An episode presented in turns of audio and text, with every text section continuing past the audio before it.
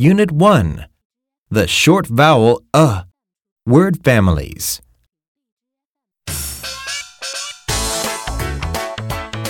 Sounds of word families ug, un, and ut.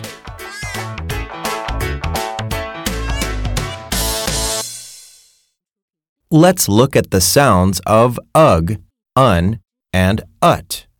ugh, un, ut, Listen carefully. Point and rhyme. Ugh, ugh, ugh. ugh, ugh, ugh, Bug, bug, bug. bug, bug, bug, Mug, mug, mug. mug, mug, mug, A bug in a mug.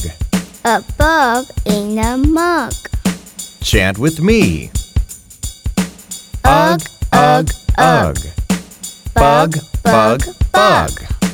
Mug, mug, mug. A bug in a mug. Sounds great. Yeah!